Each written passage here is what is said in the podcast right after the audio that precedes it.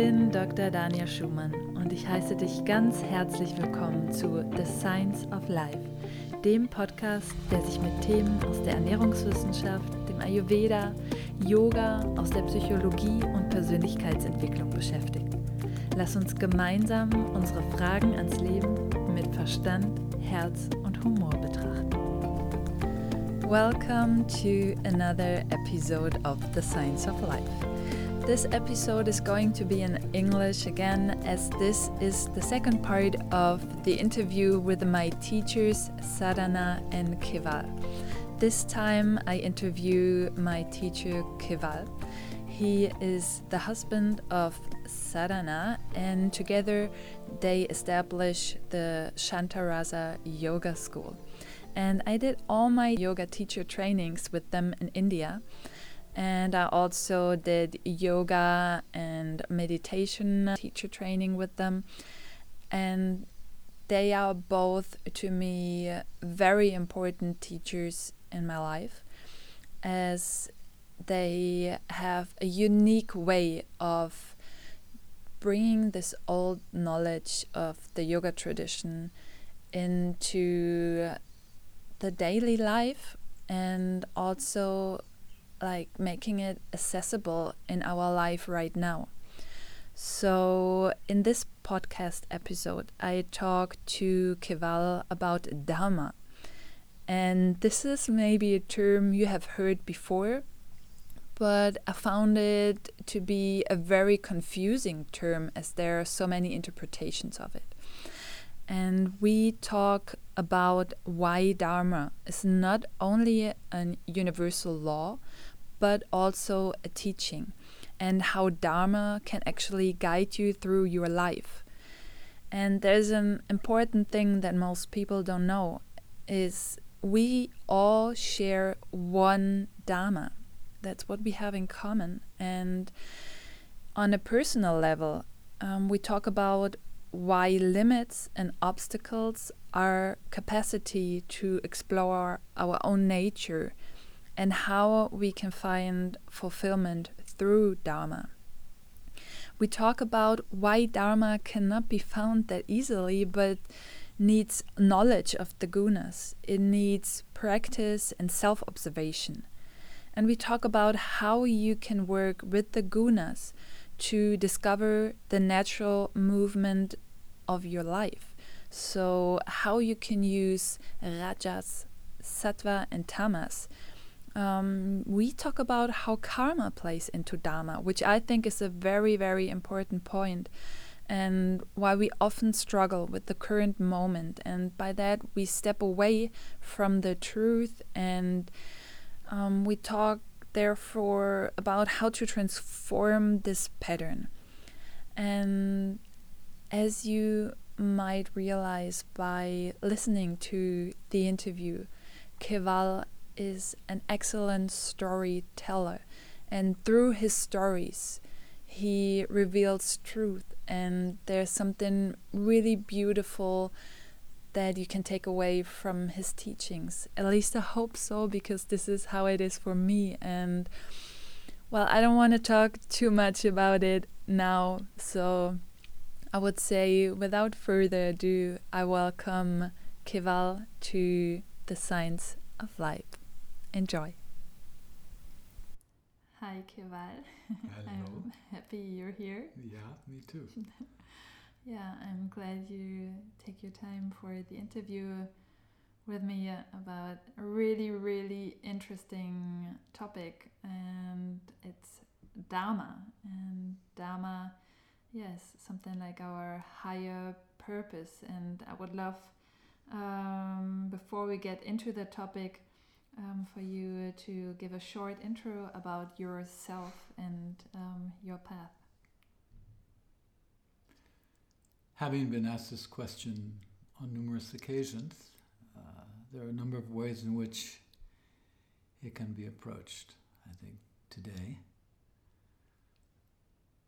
I reflect back on uh, the years of practice and what inspired me to pursue yoga was a discovery I made when I was a young man doing my undergraduate work at university.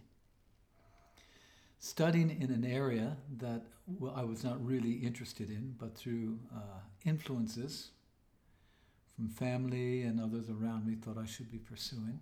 And I happened to take a course in art.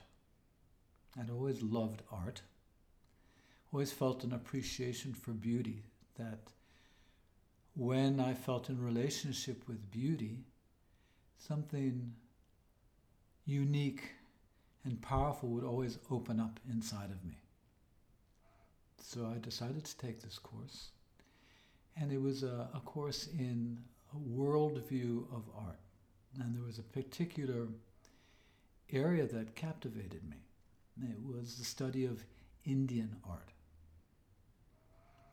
And um, as I saw a particular image one day, it was a cave painting from Ajanta, which is a series of caves in the central part of India, in the Deccan of India. And they were gesso paintings, paintings on the walls of these caves. And there was a particular image from Cave 13 at Ajanta that depicted uh, an image of one of the Buddhas' past lives, when in fact he was instructing. And I found the image so powerful. It showed him with his students sitting around him, and he was looking at them with this look of tenderness, but at the same time, a kind of detachment. And as he was looking at them with both this quality of love and compassion, yet at the same time, deep absorption in something profound within himself, he held up in one of his hands a lotus flower. The lotus flower is a symbol of perfection. And in the Bhagavad Gita talks, there's a, an analogy given of how the lotus grows from the mud and rises up through the mud. And as it opens or unfurls, the mud, the dirt from the water doesn't cling to it. And its pristine, transcendent quality is revealed. And that's what the Buddha in this illustration was depicting. He was showing the, you could say, the essence of the experience of what Dharma is.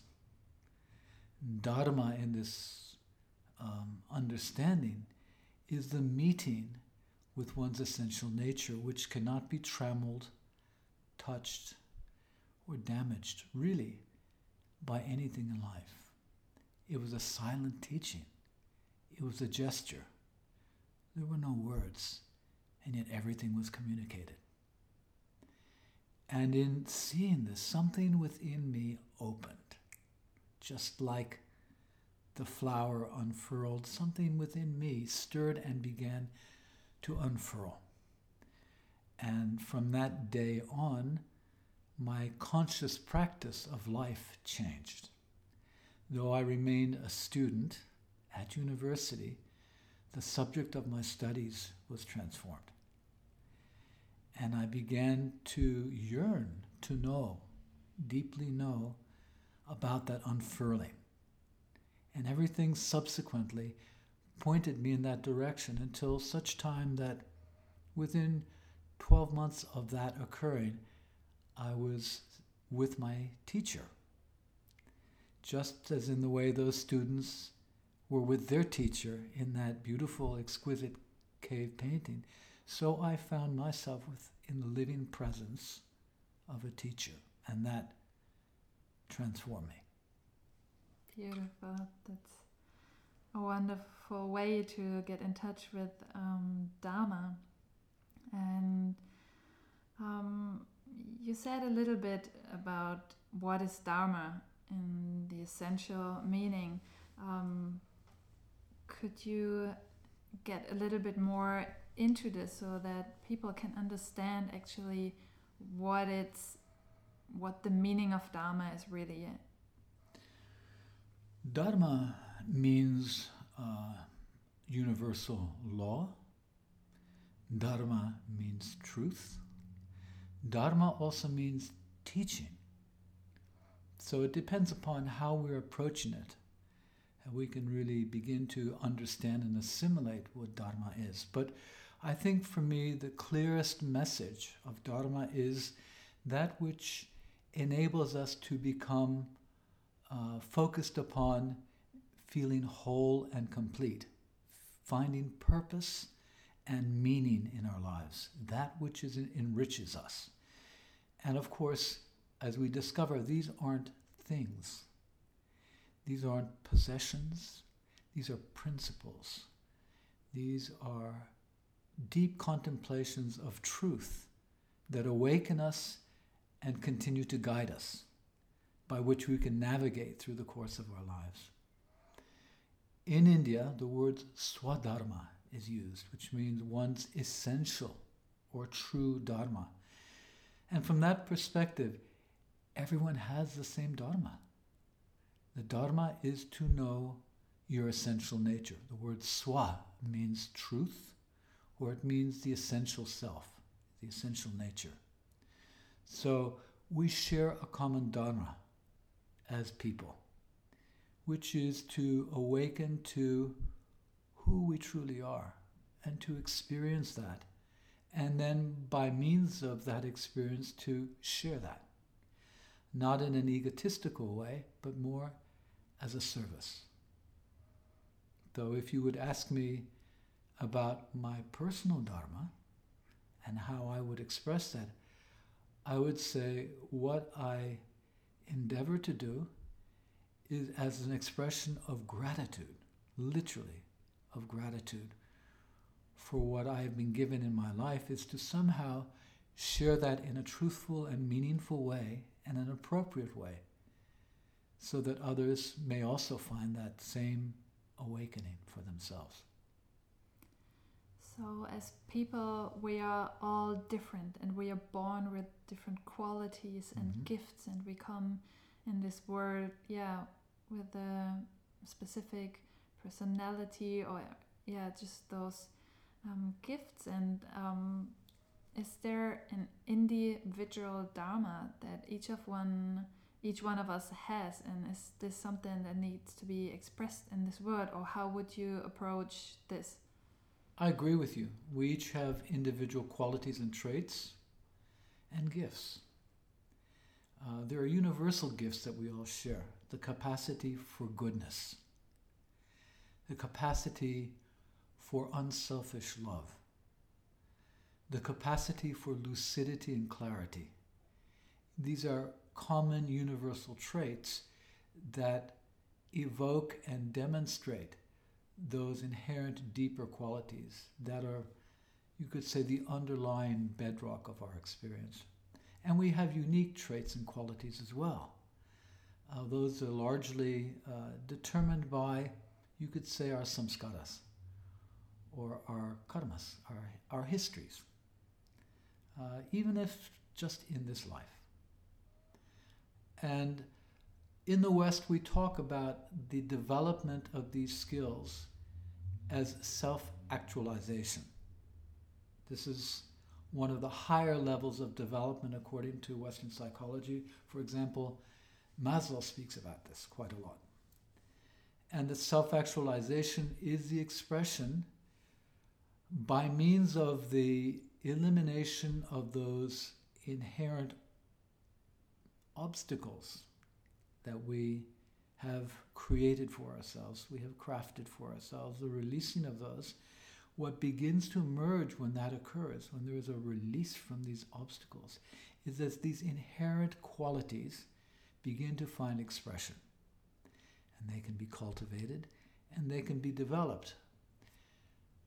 But the interesting thing about this perspective is that these always occur within the realm of the personal identity and from the transpersonal perspective, uh, what we would call self development or self actualization is still a kind of condition that believe it or not, limits our capacity to experience our true nature.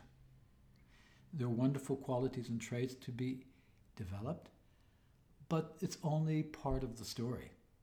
And until we can not move beyond, but find within the midst of our lives, both in these qualities of expression and also in the challenges and the obstacles of our lives, a kind of sensibility that pervades and penetrates through all of those kinds of waves of movement of who we are as a personality.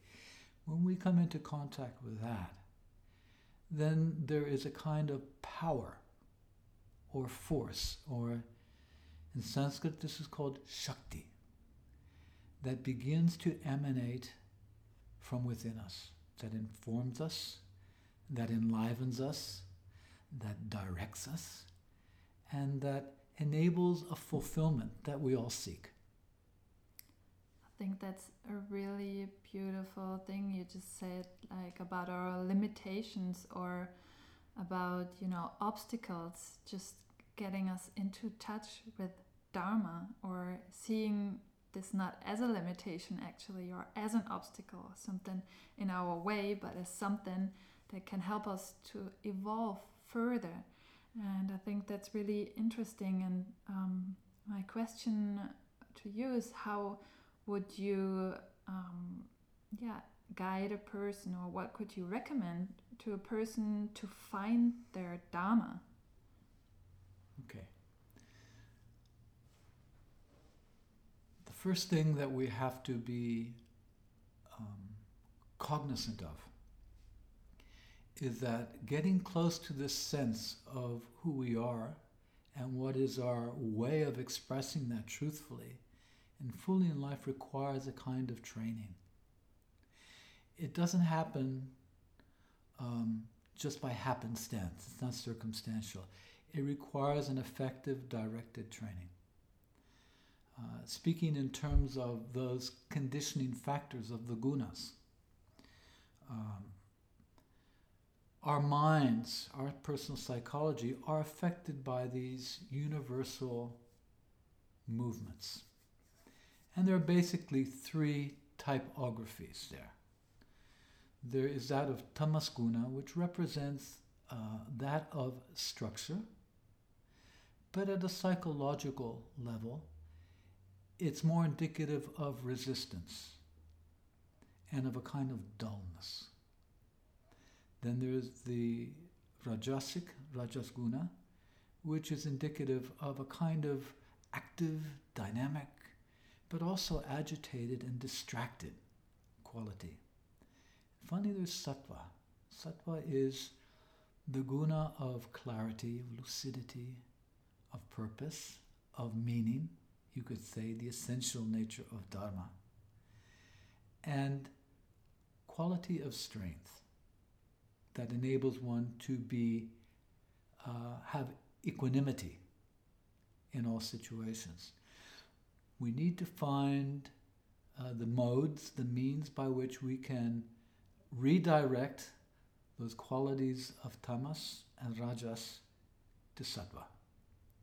And the more that the mind can become free of disturbance, the more the mind can become free of pain, anger, fear, frustration, all of these qualities that limit and condition us so much uh, that they become habitual and unconscious. Uh, as we begin to recognize these qualities, self observe these qualities and begin to see that they don't actually define us, that they may shape us, but they don't define us. Nothing can really define the Spirit.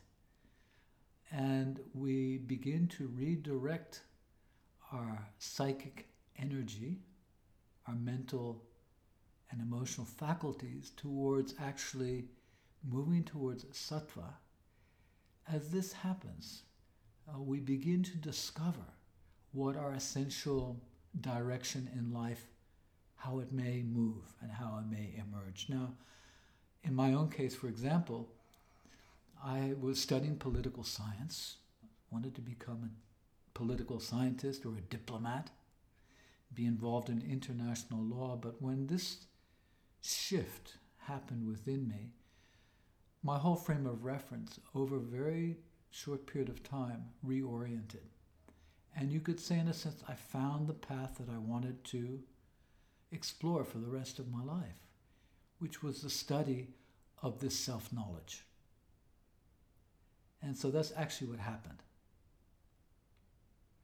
Yeah, that's beautiful. And I liked what you said about, you know, the self inquiry and um, as a way of finding clarity in your mind, developing more sattva, um, to also get in touch with Dharma. And that's for me where meditation plays a big part in it because with meditation, it's not so much about, you know, trying to just like get your thoughts out of the way or do something with force, but it's just a really beautiful way of sitting with yourself and your qualities and accepting really what you bring into this life and therefore get in touch with your dharma by just you know being observed and um, yeah as a way of self-reflection and the true meaning for your life. And another question that is really related for me to it um, or i wanted to ask you is how would you say does karma play into dharma well from my perspective um, dharma arises by meeting our karma. Wherever we are at this moment, it's a perfect place to be. And often we wish ourselves to be somewhere other than where we are. Uh, we might find ourselves in a place of difficulty or struggle or pain. And the Buddha said that's a good place to be. He said the first noble truth in Buddhism is that life is dukkha, is suffering. That's an acknowledgement and that's an understanding.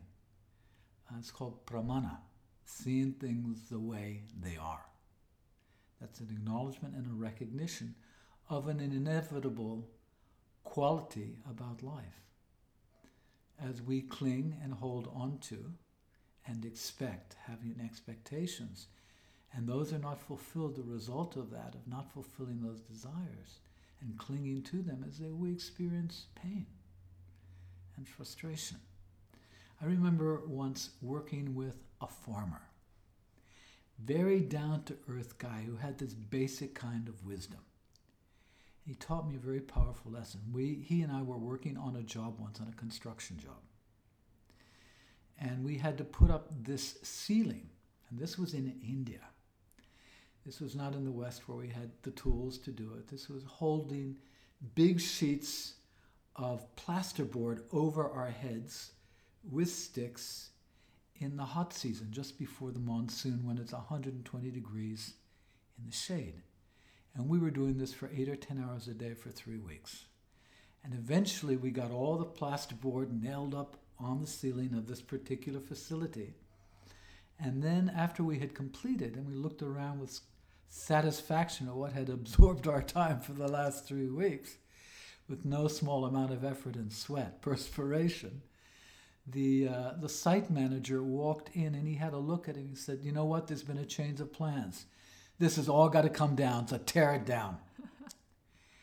and immediately my pitta, nature began to rise, and I could feel the internal heat meeting, meeting the ex- external heat. And this fellow just looked at me he said, Mate, he said, there are no such things as obstacles.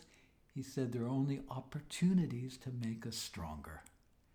And I thought, what a wonderful way to meet your karma to meet what is happening in your life. There is a hidden treasure in every moment.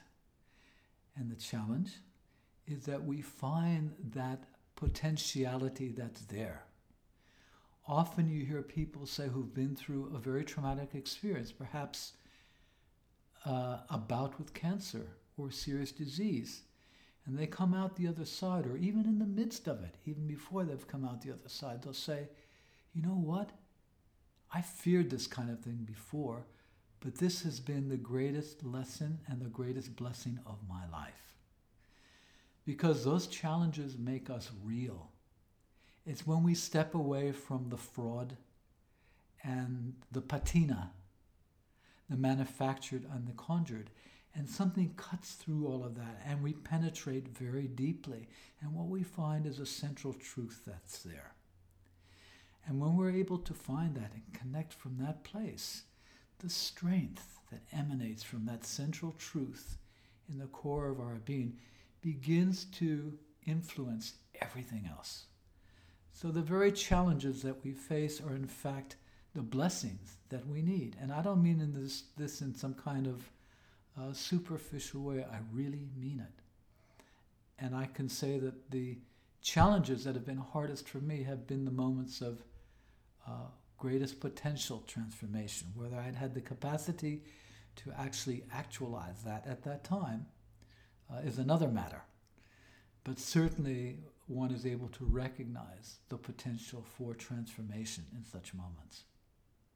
That is so wonderful. Thank you for sharing that story. and yeah, I love how you bring things to life to make it yeah accessible and get a grasp of, of what it means really to to live that kind of life and yeah yoga as a yeah way of living and the question I would like to close with is um, you touched it slightly about what is your Dharma in this life? Okay. This is a very personal question, and there's no way to not answer it from that place, and it's not it's not non-specific. Um, I was very fortunate in that as a young man,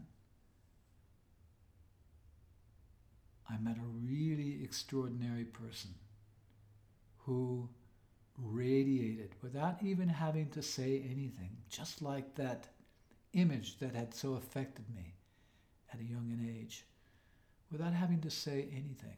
Someone who radiated this quality of love, of true love, that was extended to all beings and it wasn't some kind of conjured up notion of love that was soft and fuzzy like a little cuddly bear. It was fierce. And it came from a place of truth. And it was uncompromising in the sense that any kind of affectation in the face of that would be dissolved. And when I experienced that, something inside of me changed. And I can't say that I have experienced the full resolution and transformation of that yet. I'm still working on the job like everybody else.